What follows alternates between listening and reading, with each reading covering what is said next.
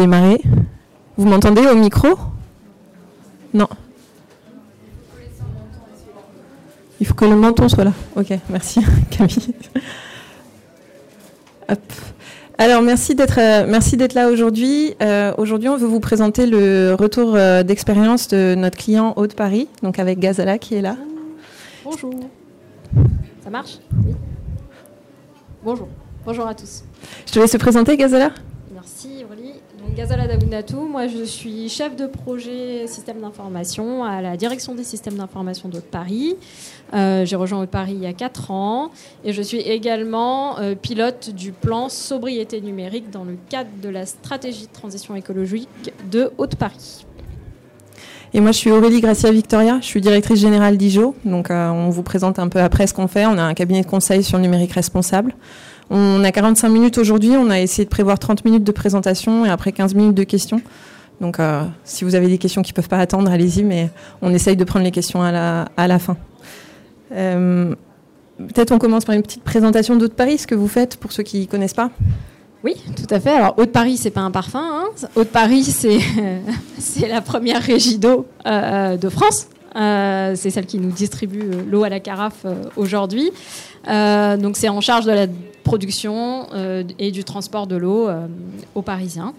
Euh, les, chiffres parlent pour, eux-mêmes. On est 900 collaborateurs sur, toute la régie. Et chez IJO, du coup, notre mission, on la résume un peu comme ça. On accompagne les directions des systèmes d'information et les acteurs numériques dans leur démarche pour un numérique responsable. Et on est sur la mesure et la réduction des émissions de gaz à effet de serre. On est volontairement assez, euh, assez spécialisé parce qu'on pense que c'est en étant spécialiste de l'informatique qu'on peut aider sur les plans de réduction de l'informatique, qui est aujourd'hui euh, un des postes d'émission euh, qu'on a qu'on regarde un peu après les autres, qu'on n'a pas forcément évalué avec un grand niveau de détail, et qui, contrairement à tous les autres postes d'émission qui sont sous surveillance depuis 10, 15, 20 ans, en fait, est plutôt un poste d'émission qui fait que grossir. Donc euh, l'enjeu, c'est de pouvoir aider les, DSI à, améliorer leur empreinte. On travaille aussi évidemment avec les directions RSE et avec les directions achats, mais, euh, nos, clients, les clients qui font appel à nous, sont souvent euh, des gens des équipes informatiques. Donc on travaille sur le bilan carbone, l'empreinte chez ses fournisseurs, notamment la première desquelles, l'empreinte dans le cloud. Quand on s'est séparé de ces data centers, on a mis des choses dans le cloud, c'est pas pour autant que ça n'a pas d'empreinte. Euh, aussi sur la formation et la sensibilisation des collaborateurs, donc à la fois de la DSI, parce que c'est un peu un nouveau métier à apprendre, mais également des usagers, parce que c'est aussi les usagers qui ont un, un- un impact sur, euh, sur son empreinte carbone. Euh, on travaille également sur tout ce qui est lié à l'économie circulaire des équipements IT dans une grande entreprise. C'est pas complètement simple de faire de la réutilisation, du reconditionnement, d'allonger la durée de vie des, des ordinateurs et des, et des serveurs. Euh, et on aide également sur tout ce qui est pilotage de, de la démarche d'achat IT responsable. Donc à la fois, je vais mettre des clauses euh, sur les achats IT responsables dans mes appels d'offres. Je vais faire des appels d'offres sur 3-4 ans. Donc c'est le moment en fait de, de pouvoir mettre des clauses dès le début de l'appel d'offres.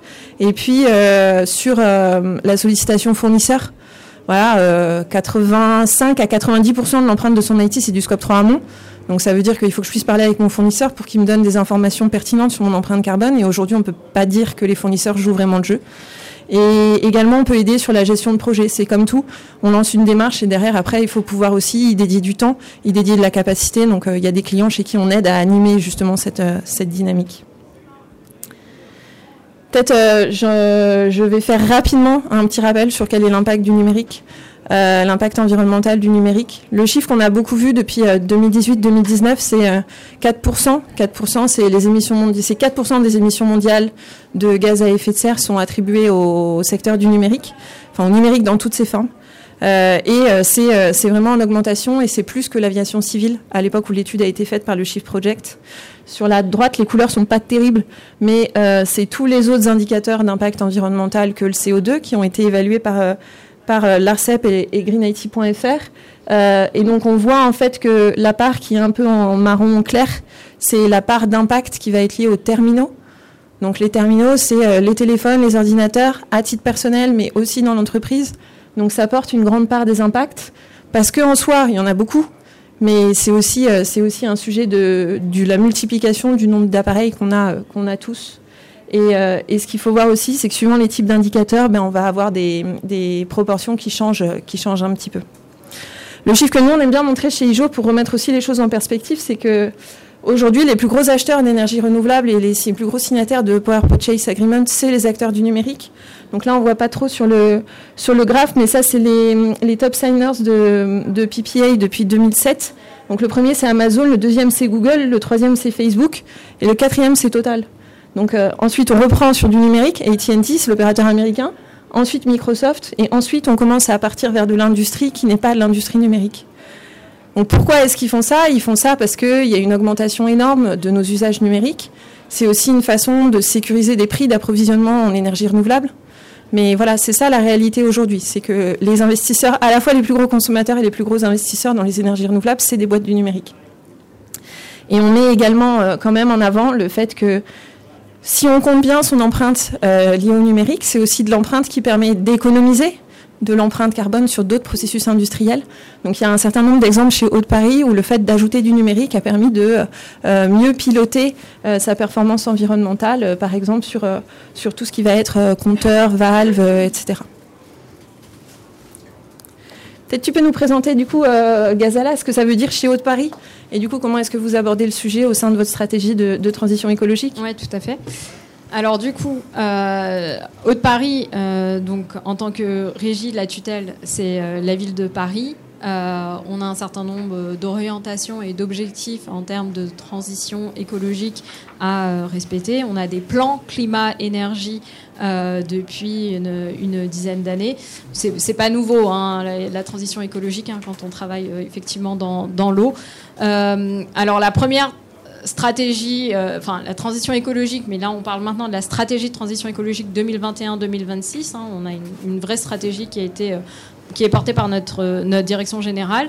Elle est à la base fondée sur le bilan qu'on avait fait en 2015-2020, plan climat-énergie. C'est un peu la feuille de route que la mairie de Paris nous avait, nous avait donnée et qu'on a déclinée sur nos activités haut de Paris.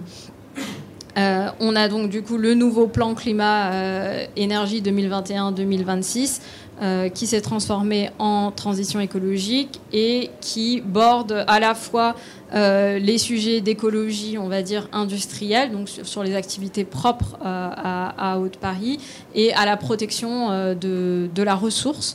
on a 15 plans aujourd'hui avec un certain nombre d'objectifs à, atteindre.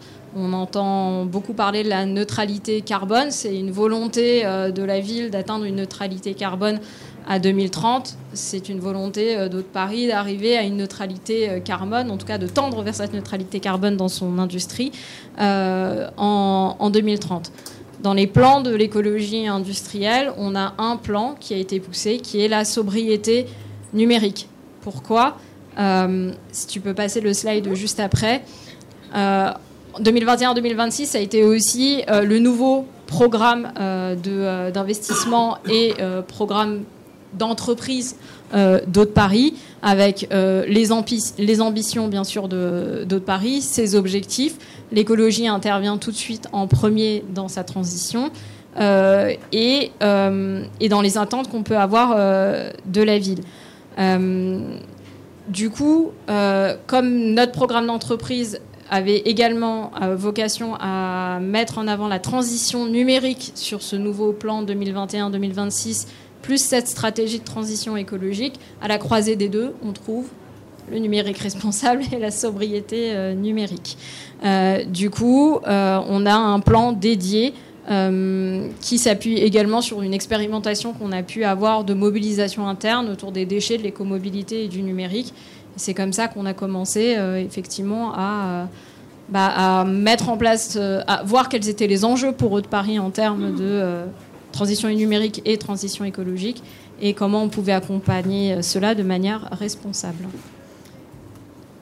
Et donc ce que tu, ce que tu, nous, ce que tu nous expliquais quand on s'est rencontrés, c'est voilà, c'est avec ce plan de transition numérique que vous, avez, vous aviez, vous avez plutôt numérisé énormément votre activité. Oui.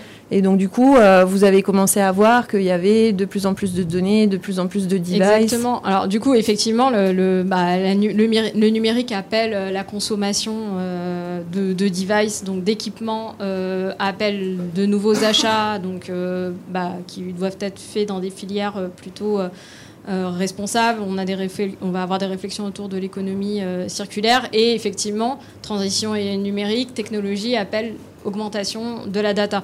On avait les sujets, moi quand je suis arrivée, c'est le gros sujet, c'était la dématérialisation. Il faut absolument tout dématérialiser, on peut plus faire de papier. bon, ok. Euh, ben, on se pose quand même la question à ce moment-là de se dire euh, est-ce qu'on va être dans un numérique euh, et une consommation compulsive ou est-ce qu'on va essayer d'avoir un regard un peu ben, empreinte carbone de, des projets, des gros projets IT qu'on peut qu'on pourrait être amené à, à, mener pardon, dans cette transition numérique que, qu'on veut porter.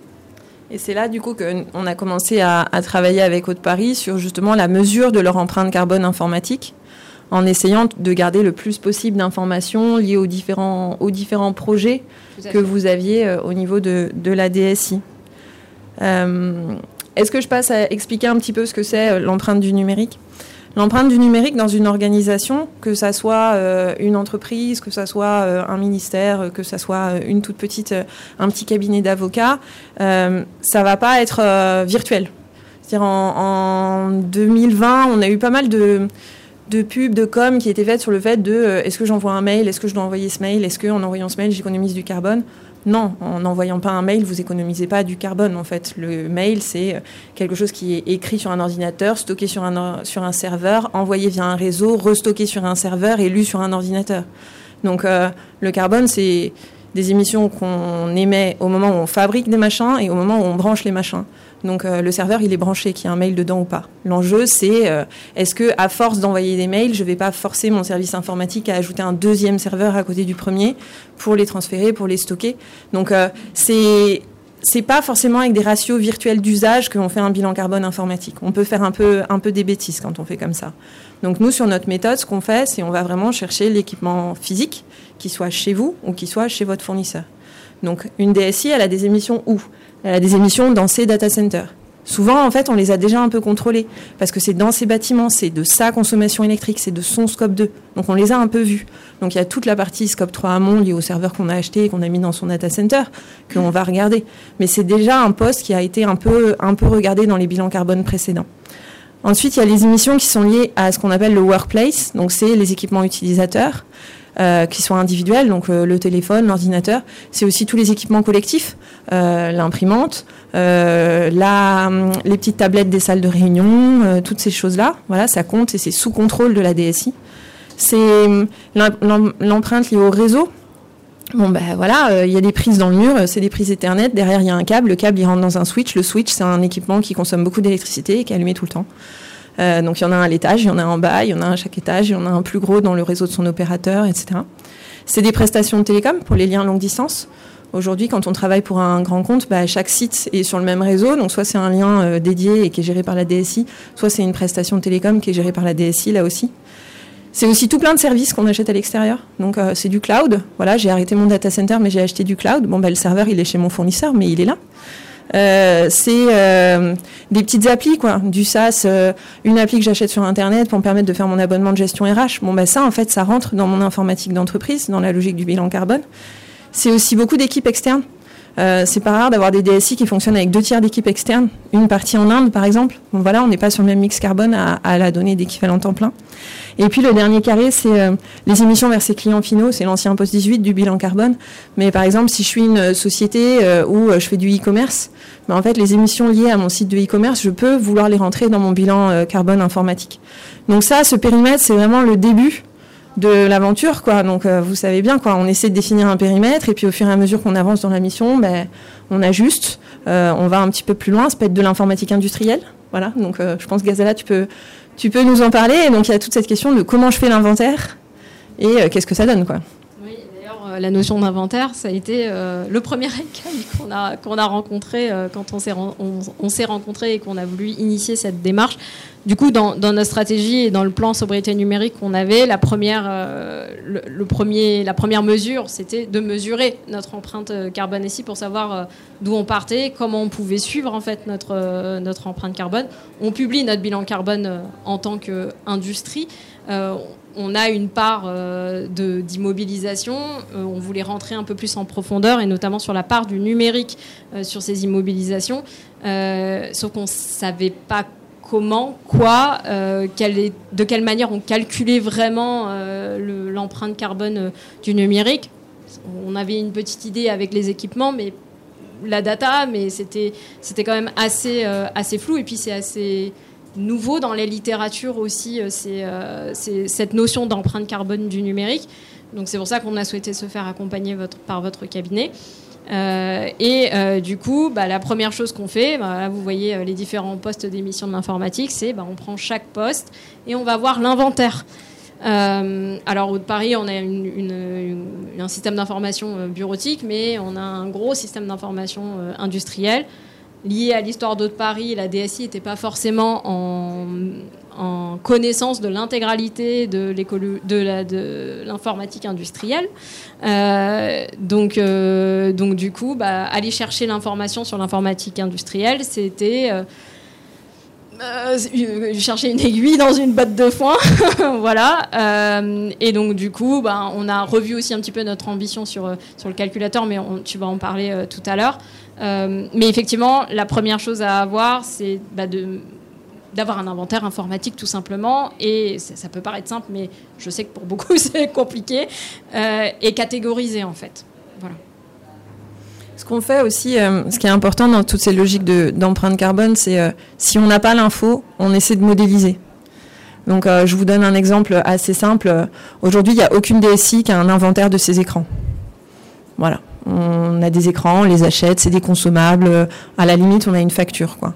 Mais combien de temps je garde l'écran, tout ça, c'est pas toujours très clair et surtout où sont les écrans, etc. C'est pas très clair. Et le télétravail, ça a mis bien le bazar. Du coup, on a juste constaté que toutes les DSI avaient acheté beaucoup plus d'écrans euh, en 2020, en 2021. Euh, pour autant, c'est pas très compliqué de modéliser combien on a d'écrans. On, discute avec les équipes de la DSI qui nous disent, bah, dans cette équipe, on sait qu'ils en ont deux au bureau, un à la maison. Voilà. Donc, on, surtout, on modélise cette donnée. Et dans le bilan carbone de l'année d'après, ben, on a deux types de mesures. On a deux d'actions. On a les actions où on va réduire son empreinte et on a les actions où on va mieux mesurer. Euh, pourquoi je vous parle des écrans?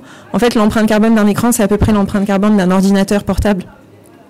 Donc euh, c'est peut-être beaucoup moins cher qu'un ordinateur portable, sauf qu'en fait en carbone c'est quand même assez cher. Donc euh, des fois, on voit euh, des sociétés dans lesquelles il y a deux écrans au bureau, deux écrans à la maison. Ça équivaut à cinq ordinateurs par personne en empreinte carbone. Donc ça peut être un axe euh, assez direct d'économie. C'est aussi un acte difficile à économiser parce que c'est du bien-être au travail et du fait d'être confortable dans son poste de travail. Donc c'est vraiment des discussions, des discussions à avoir. Et, et voilà, l'enjeu, c'est ça va être vraiment d'aller chercher les émissions dans ces six carrés, d'aller vite peut-être sur des endroits où en fait on sait qu'on va pas avoir l'information parce que bah, l'inventaire a pas été fait, parce qu'il y a un historique, parce qu'une DSI ça a une quinzaine d'outils d'inventaire hein, de son IT euh, qui servent tous à quelque chose d'un petit peu différent. Et mais il faut vraiment, euh, il faut vraiment pas mettre zéro quoi. Sinon, sinon on est un petit peu, on est un petit peu embêté. Et après la question qu'on a souvent c'est euh, quelle est la proportion entre ces différents carrés? Qu'est-ce qui va être le plus important? Quasiment toujours le plus important c'est le workplace Contrairement à ce qu'on croit, c'est pas le data center. Le data center, on l'a déjà un peu virtualisé, on l'a déjà un petit peu traité. Euh, et le workplace, en plus, avec le Covid, on a vraiment, pour le coup, beaucoup, beaucoup euh, fait d'inflation sur ces équipements utilisateurs. Et le deuxième poste, euh, c'est très, très important pour nous chez IJO, c'est tout ce qui est lié au logiciel.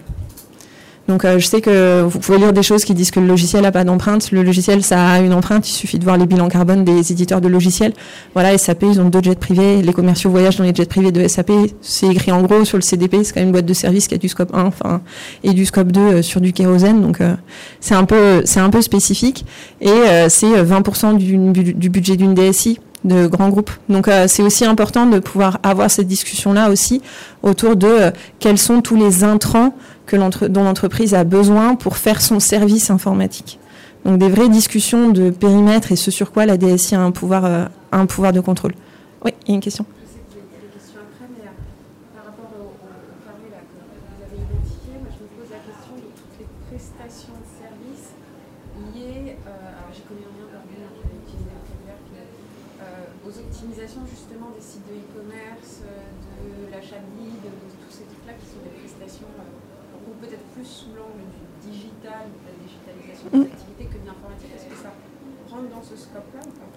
La question c'est est-ce que les prestations digitales et de marketing rentrent dans ce scope?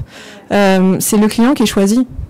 En fait, euh, oui, on, peut tout à fait le compter, il n'y a pas de problème. Souvent, en plus, on achète beaucoup de solutions SaaS justement à côté. On achète beaucoup de stockage dans le cloud, beaucoup de ce type de prestations. Euh, souvent, c'est géré par la direction marketing ou la direction du digital, pas forcément par la DSI, mais euh, ça fait partie des émissions liées à l'informatique. De la même façon que toutes les émissions liées au e-commerce, c'est aussi des choses qui sont liées. Nous, on est certifié sur la méthode bilan carbone. Donc, en fait, on sait mesurer les émissions d'une, entreprise et pas que les émissions informatiques. on va peut-être travailler avec des partenaires sur des questions liées au transport. Là, on a travaillé pour un acteur qui voulait dématérialiser ses flux papier vers ses, vers ses adhérents, une société d'assurance vie, et qui disait, bah, je suis pas dupe, si je dématérialise, je rajoute du numérique. Donc, euh, je suis intéressée d'avoir des gens qui nous aident, qui connaissent à la fois le numérique et toute la partie transport. Donc, euh, c'est des choses qui se, qui se regardent aussi dans, dans la globalité. Gazala, tu nous racontes ce que ça, ce que ça a donné pour, Haute-Paris Alors, euh, pour Haute-Paris, donc, on a eu, alors avec l'inventaire qu'on a pu avoir, le, calculateur que vous nous avez aidé à construire, on a un résultat de 1100 tonnes par CO2 équivalent, ce qui n'est pas très parlant comme ça. voilà, en gros, c'est 3% en fait de, notre, de, de nos émissions. Euh, et pour donner un ordre d'idée, 3%, c'est à peu près également euh, ce qu'on a pour les déplacements euh, de nos collaborateurs. Ça, rapproche peut-être un peu plus. et donc du coup, ben, on, a, donc, on, a, on a effectivement collecté toute, une grande partie de nos données, puisque sur la partie industrielle, on a quand même fait une petite, une petite aparté pour voir à peu près euh, quelles étaient euh, les, émissions liées à nos serveurs, euh, nos serveurs industriels. donc c'est pas complètement exhaustif, mais ça nous donne déjà une bonne, une bonne, une bonne idée de, notre, de notre empreinte carbone. et ben, on a vu qu'effectivement le workplace individuel, c'était le poste le plus important. on s'en doutait pas forcément, pour le coup, c'est ce qui a été aussi surprenant. Alors, il faut savoir que le, bilan, il a été fait sur l'année 2020. Euh, L'année 2020, euh, on est tous passés par le Covid, euh, branle-bas de combat, tout le monde part en télétravail. chez Haute-Paris, on n'était pas tous en mode mobilité, voire pas du tout. Donc, du jour au lendemain, il a fallu qu'on bascule euh, les trois quarts de nos effectifs à peu près en mobilité, donc ça veut dire du matériel euh, acheté en plus, euh, les fameux grands écrans dont tu parlais parce qu'il fallait avoir un peu plus de confort, les smartphones pour pouvoir assurer la 4G parce qu'on n'a pas tous le même débit internet selon là où on habite en Ile-de-France ou en dehors de l'Île-de-France. donc du coup, oui, on a vu que ce poste-là a été effectivement le prégnant en fait dans nos et puis de toute façon c'est celui qui impacte euh, nos, nos IMO aussi euh, direct dans notre bilan euh, dans notre bilan carbone. Voilà.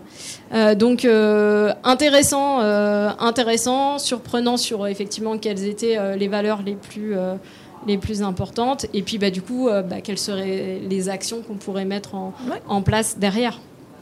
Et comment comment vous l'avez utilisé du coup ce, ce bilan? Alors, du coup, le bilan, euh, du coup, il nous a permis euh, bah, de construire notre feuille de route autour de la sobriété euh, numérique, avec les enjeux qu'on a en termes financiers. Forcément, c'est moins d'équipements. Si je prends l'exemple des équipements, avoir moins d'équipements, ça veut dire bah, une économie certaine sur les budgets de la DSI, mais euh, de l'entreprise en général. C'est un enjeu réglementaire, puisque bah, vous, avez peut-être entendu parler des différentes lois euh, et décrets autour de la réduction de l'empreinte euh, environnementale numérique, RIN, moi j'appelle ça le RIN, et la GEC, également sur les achats et à économie circulaire. donc du coup, comment nous, Haute-Paris, en tant qu'entreprise publique, ben, on est impacté ou pas, ou on peut anticiper les décrets d'application euh, pour euh, la régie. Euh, c'est un enjeu de, connaissance. Hein. il faut bah, former, sensibiliser les collaborateurs sur les demandes, notamment de leurs équipements, leur dotation en matériel, l'usage du numérique, d'avoir un usage un peu plus sain et sobre. et puis bah, former les acteurs et les collaborateurs qui sont porteurs de projets numériques en passant des certifications ou en étant formés. Euh, et euh, aux différentes méthodes euh, effectivement qu'on a. Donc le calculateur, donc il rentrait dans, la, dans la première, le premier enjeu qui était mesurer et évoluer. on a un enjeu de construire un SI durable en construisant notre référentiel de sobriété numérique chez Haute-Paris. On a un enjeu de formation, de mobiliser, mobiliser la donnée au service de la transition environnementale, mais c'est ce, qu'on, c'est ce que tu avais évoqué tout à l'heure avec notamment l'exemple des capteurs et euh, de sensibiliser à cette, euh, à cette nouvelle problématique. On en voit déjà des fruits. Euh, puisque du coup siègent à notre copile bah, les directions qui portent des projets numériques, la com, et, certaines directions industrielles. Et du coup, comme sur des projets qu'on pourrait avoir, notamment de, de jumeaux numériques de notre, de notre patrimoine, euh, on, a, on a utilisé le calculateur que vous nous, avez, vous nous avez aidé à construire.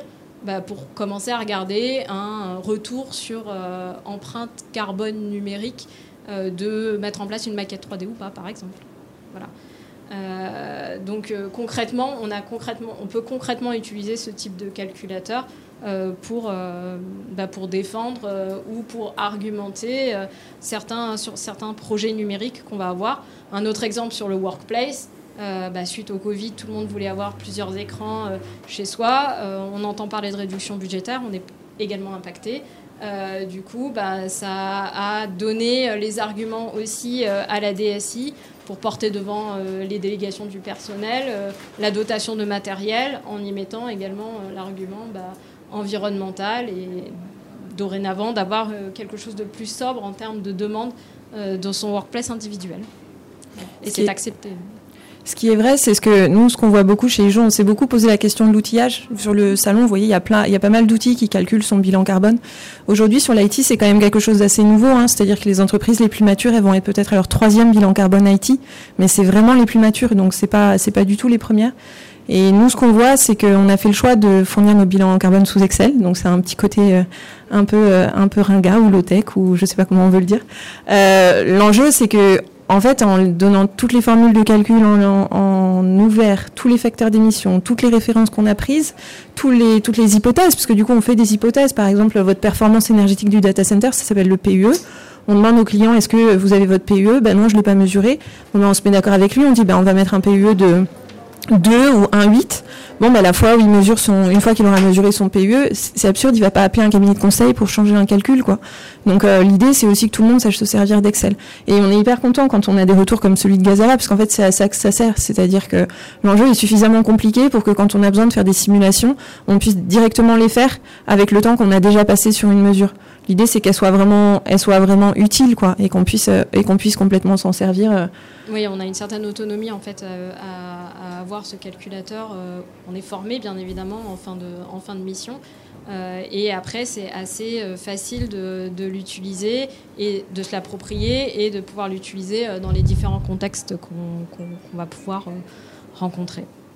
Et, et, le truc qui est important aussi, mais c'est le cas, je pense, sur toutes les dimensions de développement durable, c'est il va pas y avoir un grand projet de sobriété numérique. Il va y avoir une multitude de moments où on va avoir poussé le curseur vers la sobriété. Et donc, du coup, il faut qu'on puisse ce qui est bien quand on voit toutes les personnes de la DSI plus les usagers, c'est qu'en fait, du coup, on met des petites graines chez tout le monde. Et après, au moment où on choisit euh, de euh, euh, créer son programme de transformation de la DSI, on, on utilise ces mots-là, mais en fait, une DSI, ça a toujours deux ou trois programmes de transformation en parallèle qui durent deux ou trois ans. Donc, euh, c'est toujours des choses, assez longues. L'enjeu, c'est pas de dire on le fait ou on le fait pas. L'enjeu, c'est souvent de dire, bah, on est un peu obligé de le faire, mais du coup, comment est-ce qu'on le fait pour le faire de manière la plus sobre? Donc, c'est toujours des questions de curseur qu'on réussit à pousser euh, le plus possible sur ces, sujets-là. Et peut-être on, avait envie de, conclure en disant, bah, qu'est-ce qu'il faut retenir de l'exercice qu'on a mené avec vous? Comment tu, qu'est-ce que tu en retires toi à la fin? Du plus. Euh, forcément, on, bah, on en sort euh, bah, en meilleure connaissance en fait de ce que c'est que l'empreinte carbone d'un système d'information et du coup d'une entreprise.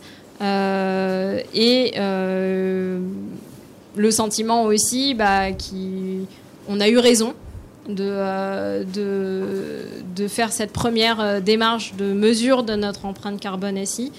On peut avoir l'impression qu'on est David face à Goliath, mais moi je dirais faut, faut, se lancer. Et en fait, on a, aujourd'hui, on n'a plus le loisir de, euh, bah, de se cacher et de dire bah, on ne sait pas ce que c'est que le numérique et l'impact que ça a euh, sur, euh, bah, sur l'environnement et l'urgence climatique est là pour nous le rappeler tous les jours. On a bien vu ce qui s'est passé cet été avec la sécheresse, les demandes en eau pour les data centers et tout. Donc quelque part aujourd'hui, si vous voulez être dans une démarche d'en savoir un peu plus sur l'impact votre du numérique de votre, entreprise, ben, lancez-vous. quoi faites, cette démarche-là.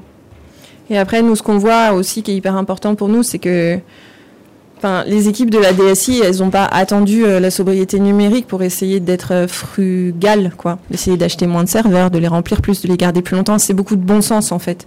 C'est juste que euh, bah, parfois, il y a c'était pas ces démarches-là n'ont pas été assez valorisées parce qu'il y a toujours une course au progrès. On a envie d'avoir la nouvelle génération. Les fournisseurs poussent énormément pour le renouvellement des matériels, et donc il faut il faut bien ramener le bon sens quoi euh, dans, dans ces démarches-là et, euh, et bien euh, savoir aussi montrer ce qui a déjà été fait et comment on peut aller un petit peu plus loin. On peut prendre des questions maintenant si, vous, si vous voulez. Oui. Ah oui, on a qu'un micro.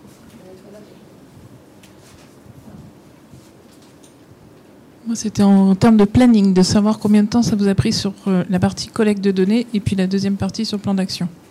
Euh, la mission, elle a pris trois mois. Oui. Merci, c'était très clair. une petite question plus par rapport à votre retour d'expérience sur d'autres DSI. Ah. Euh, est-ce que vous avez vraiment des, modèles de consommation qui sont différents d'une DSI à l'autre On arrive à dessiner à peu près des,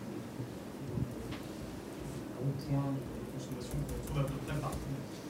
bah, C'était ce que j'essayais de vous dire là sur les différents carrés. Donc euh, c'est sûr que la partie workplace, ça va souvent être la plus, la plus, hop, là, la plus euh, émettrice. Mais en fait, en vrai, ça dépend vraiment de votre, de votre euh, secteur d'activité. Par exemple, quand on travaille pour des clients qui ont des réseaux de boutiques, Bon, bah, les réseaux de boutiques, c'est quoi? En fait, euh, c'est des équipements en boutique, donc euh, équivalent workplace. C'est beaucoup de réseaux aussi, parce qu'en fait, il y a beaucoup de prestations télécom entre les boutiques. Si vous avez 2000 magasins, c'est pas du tout pareil que si vous êtes une DSI que concentrée sur des bureaux. Et on a aussi des clients qui sont euh, des sociétés qui incorporent l'informatique de tout leur groupe. Donc, et qui vont peut-être être mises en concurrence. Par exemple, on a travaillé pour NGIT, on a témoigné avec eux aussi, greffe, au club des DSI, en gros, des grandes entreprises. Et NGIT, ils fournissent un tiers des ordinateurs du groupe NG mais ils portent tous les réseaux, tous les data centers. Donc ils ont une empreinte qui est un peu déformée en fait. Mais en fait, en vrai, tout le monde a son empreinte un peu, euh, un peu spécifique. Quoi. Oui. Alors, le micro. Merci. Pour mesurer l'impact, sur quel référentiel vous, vous, quel référentiel vous prenez en fait? C'est l'ADM international, c'est quoi le... bah Aujourd'hui, on fait donc on fait du carbone. Euh, notre prochain notre prochain notre prochain enjeu, ça va être de mesurer l'eau, notamment au data center, parce que c'est là où on a vraiment besoin aussi d'avoir des informations en plus. Euh, aujourd'hui, sur le carbone, on va être sur des facteurs d'émission de la base ADEME. Mais bon, la base ADEME, on en a 20 pour l'informatique. Chez un client, on en utilise environ 200. Donc, vous voyez, c'est pas très utile. Euh, il y a des données constructeurs. Donc, HP, euh, Dell, Lenovo, les constructeurs japonais, ils publient les émissions liées à la fabrication des équipements. Donc ça, ça fait déjà une base où ça devient intéressant quand on commence à discuter d'alternatives de, modèles, d'alternatives de fournisseurs. Et après, il y a euh, l'agence américaine qui a des facteurs d'émission, l'agence anglaise. Il y a des facteurs d'émission qu'on crée nous-mêmes. C'est-à-dire qu'aujourd'hui, les fournisseurs, ils ont quand même quelque chose qui les fait un peu trembler, c'est le Carbon Disclosure Project. Donc si vous commencez à aller passer du temps à regarder les déclarations CDP des fournisseurs, faut passer du temps. Hein. Celle de Microsoft, c'est 170 pages, donc euh, faut y aller, faut mesurer, faut vérifier que rien n'est oublié, faut aller comparer par rapport à ce qui est dans la calculatrice cloud. Donc ça, c'est le boulot qu'on fait chez IJO. Et donc du coup, on a des facteurs d'émission qui peuvent être différenciés par fournisseur pour les grands fournisseurs, par exemple. Et puis après, euh, c'est là aussi, hein, c'est du bon sens. Hein. C'est-à-dire que quand vous achetez du cloud, si vous achetez du stockage, c'est pas la même chose que du réseau, donc faut pas le compter pareil. Euh, donc euh, on devient meilleur chaque année sur nos facteurs d'émission. Et c'est aussi pour ça que dans, quand on livre nos bilans, c'est, quand même des, du travail de modélisation, il y a des hypothèses. Donc c'est pour ça aussi que tout est visible de nos clients. C'est-à-dire que l'année prochaine, le facteur d'émission cloud, il sera peut-être légèrement différent parce qu'il y aura un fournisseur qui aura accepté de donner une information de qualité. Mais, c'est du déclaratif. Donc c'est le fournisseur, enfin, c'est Dell qui vous dit, tant ce, modèle HP, il n'y a pas de vérification derrière. Bah, c'est de la méthode Paya, euh, c'est fait par un tiers externe. C'est malheureusement le mieux qu'on puisse avoir aujourd'hui à part sur du, euh, euh, CDP où c'est vraiment un tiers qui va regarder, mais ça va être à l'échelle de l'entreprise. Donc je vous donne un exemple. Par exemple, Google, il reporte dans Alphabet. Bon, c'est pas le, pire, c'est peut-être Amazon, AWS qui fait du cloud, il reporte dans Amazon. Donc en fait, quand vous regardez le bilan carbone d'Amazon, bah il y a toute la logistique de livraison de machin bon, bah, c'est difficile d'aller sortir le cloud de cette, euh, de cette partie-là. Quand vous faites Microsoft, vous pouvez commencer à, à, aller bien regarder. Vous regardez la déclaration CDP, les rapports financiers, vous comptez le nombre de Xbox. Enfin, voilà, on se donne un peu de mal, hein, j'avoue. mais euh, mais c'est comme ça qu'on avance, quoi. Mais entre vous et une autre société, en fait, euh, on peut avoir peut-être un bilan carbone différent par Paris, quoi. Après, honnêtement, on part de tellement loin sur l'empreinte de l'informatique que déjà avoir une information, c'est déjà quelque chose d'important. Mm. Mais quand même, pour nous, enfin, pour, pour entreprise, c'est important après de ne pas raconter. Euh, vous voyez, euh, on voit que c'est du on voit que les, référentiels ne sont pas normalisés. Quoi. tout est euh, en train de se construire. Je suis d'accord. Après, une boîte du CAC 40, elle a 1500 modèles de serveurs différents. Quoi. Donc, donc on peut aller chercher 1500 facteurs d'émission idéalement aller les demander à son fournisseur et tous les auditer. Idéalement, oui. Mais après, en fait, l'idée, c'est quand même, je fais mon premier bilan carbone, je vais voir où est ma priorité. Bon, bah, c'est sûr que si je suis un fournisseur de cloud, bon, bah, je vais aller chercher mon facteur d'émission de mon serveur, je vais aller faire la CV, je vais aller y passer du temps.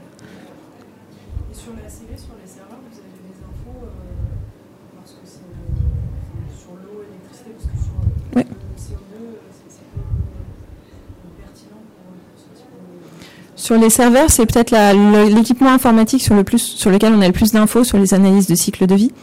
Euh, après, juste pour vous donner euh, un ordre de grandeur, il y a un facteur d'émission dans la base ADEME, c'est 600 kg de CO2 lié à la fabrication d'un serveur. Si vous regardez les données constructeurs, vous avez des modèles qui oscillent entre 200 kg et 10 tonnes.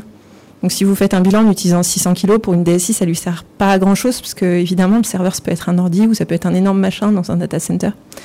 Et après les ACV, si c'est intéressant, mais il faut pareil bien les décortiquer. Parce que souvent, les ACV vont être faites sur des configs vraiment minuscules. Donc, en fait, des serveurs qui tournent chez personne, quoi. Il y a une ACV de Dell, comme ça, c'est 60 pages. Bon, bah, ça leur a coûté 60 000 euros, ça leur a pris 6 mois. Et à la fin, honnêtement, c'est un serveur qui n'existe pas. Donc, euh, je suis d'accord qu'il faut faire attention à, à, regarder bien précisément quel est le discours marketing et quelle est euh, le, l'étude qui va, euh, qui va avoir du sens. madame a raison, c'est le refroidissement des, data centers. Est-ce que vous prenez en compte L'eau, par exemple Aujourd'hui, on ne prend pas en compte l'eau, on prend la clim. On prend la consommation électrique liée à la climatisation. Mais euh, on a travaillé pour un fournisseur de cloud, par exemple, où on prend en compte l'eau.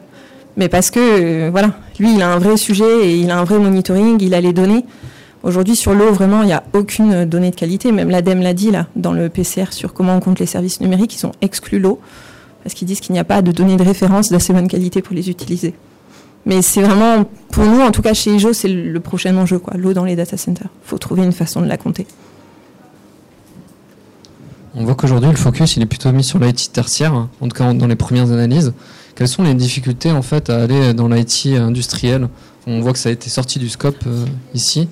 Euh, voilà, donc le retour d'expérience à la fois de vous en tant que consultant et puis à, à Haute-Paris.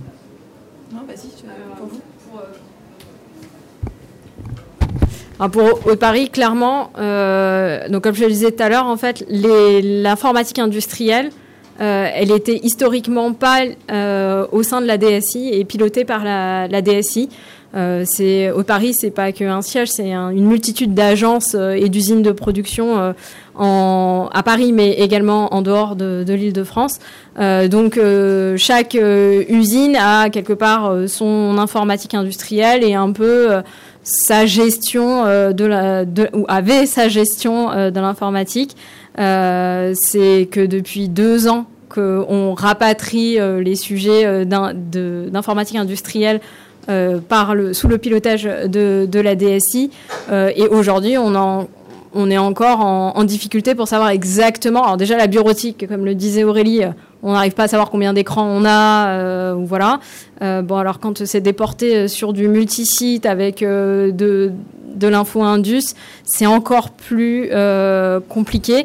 donc c'est la raison pour laquelle, alors on, aurait fait une mission, on a fait une, une mission sur sur trois mois, on aurait fait une mission plus longue euh, on aurait pu peut-être avoir un peu plus d'informations euh, sur l'informatique industrielle. Alors, ça a motivé hein, finalement le fait de, se dire ah ben on n'a pas finalement toute l'empreinte euh, SI complète. donc du coup, ça a motivé les, équipes à, avoir un meilleur inventaire, mieux inventorier du coup la partie informatique industrielle. Moi, j'ai bon espoir que euh, l'année euh, prochaine, on arrive à avoir quelque chose de beaucoup plus euh, exhaustif. Mais après, c'est lié souvent à la construction des systèmes d'information et aux historiques de boîtes. Donc, nous, clairement, c'était ça l'écueil. Et je, te laisse. Bah, c'était un peu ce que j'essayais de vous dire au début là sur les carrés. C'est, on aime bien mettre des trucs dans les carrés, mais après la vie est plus complexe. on a des clients aujourd'hui, par exemple dans des manufactures automobiles, ou euh, de la logistique. Ils vont avoir de l'information euh, assez précise sur les différents équipements qu'ils ont sur les sites de production, donc on va pas forcément avoir la même difficulté. Ou euh, l'informatique embarquée dans les camions, parce qu'on rajoute des capteurs un peu partout, donc il faut aussi voir quel est le bénéfice que ça peut avoir. Et puis et voilà, mais c'est souvent quelque chose voilà qui n'est pas qui est encore moins inventorié que le reste, et c'est un peu comme le SaaS quoi. C'est acheté par toutes les directions. C'est un peu ce qu'on appelle le shadow IT dans la DSI en gros, c'est plus la DSI qui achète tout, c'est plus la DSI qui décide de tout. Et donc, du coup, c'est encore plus difficile d'avoir les inventaires. Mais bah, ça arrive quand même qu'on les ait. Donc, euh, quand on les a, on peut les compter.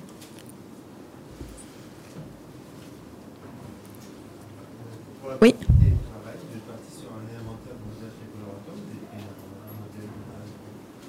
Sur le télétravail, bah déjà, euh, le télétravail, ça a fait quoi? Ça a fait des bosses sur euh, les équipements. Donc, on a réussi à identifier qu'il y avait plus d'équipements.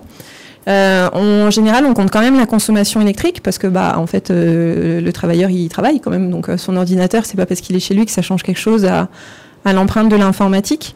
Euh, et là où ça peut avoir changé, c'est sur les écrans qui sont au bureau. Donc, on a des scénarios d'usage. On fait de la modélisation sur la consommation électrique des équipements. Mais notre retour, en tout cas sur le télétravail, nous ce qu'on a vu chez nos clients, c'est que ça avait presque, chez certains, même augmenté leurs émissions. Et c'est lié à la consommation électrique du renouvellement d'air parce qu'en fait, on a peut-être un peu moins chauffé pendant deux mois, mais à partir du moment où tout le monde a été en hybride, on a augmenté les volumes de ventilation et donc en fait, les factures électriques, elles ont explosé quoi. Donc euh, sur cette partie scope 2, on voit plutôt du mais c'est lié au Covid. Et après, euh, le télétravail, bah, ça peut avoir eu sur l'année 2020-2021 plus d'équipements. Et, euh, et, en général, vu qu'il y a quand même un peu des gens au travail, même si c'est pas tout le monde en même temps, bah, en fait, on, on continue à, enfin, on n'a pas économisé particulièrement sur sur euh, le chauffage, l'électricité, etc.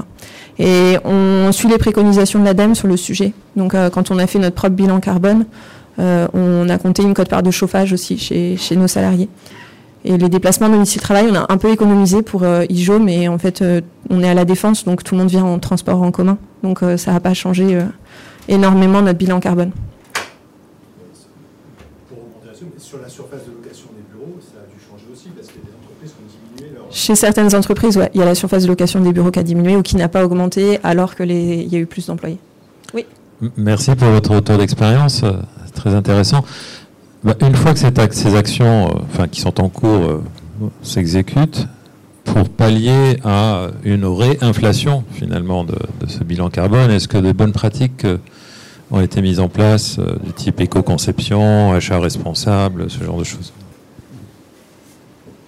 Alors l'achat responsable, on le faisait déjà, mais on l'a, on va dire, institutionnalisé euh, via l'espace air et euh, nos contrats d'achat en fait qu'on a avec nos, différents fournisseurs. Euh, donc c'est pour ça qu'on embarque les services d'achat aussi dans nos dans nos le plan sobriété numérique. Donc, euh, et dans, donc on est soumis au marché public hein, euh, en tant qu'entreprise euh, publique. Donc c'est maintenant dans l'intégralité de nos marchés, il y a des exigences en termes de, de numérique responsable. Pour donner un exemple, on a, on a fait le launch en mai ou juin de notre nouveau site institutionnel.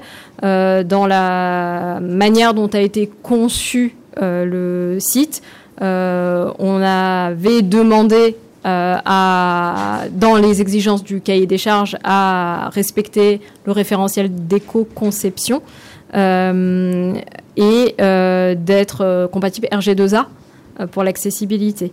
voilà, donc on est, on est d'ailleurs en train maintenant d'auditer si ces bonnes pratiques ont été mises en place sur, sur les achats logiciels. Mais oui, effectivement, sur les achats ou sur nos projets numériques, on, est regardant effectivement à, avoir des bonnes pratiques d'éco-conception.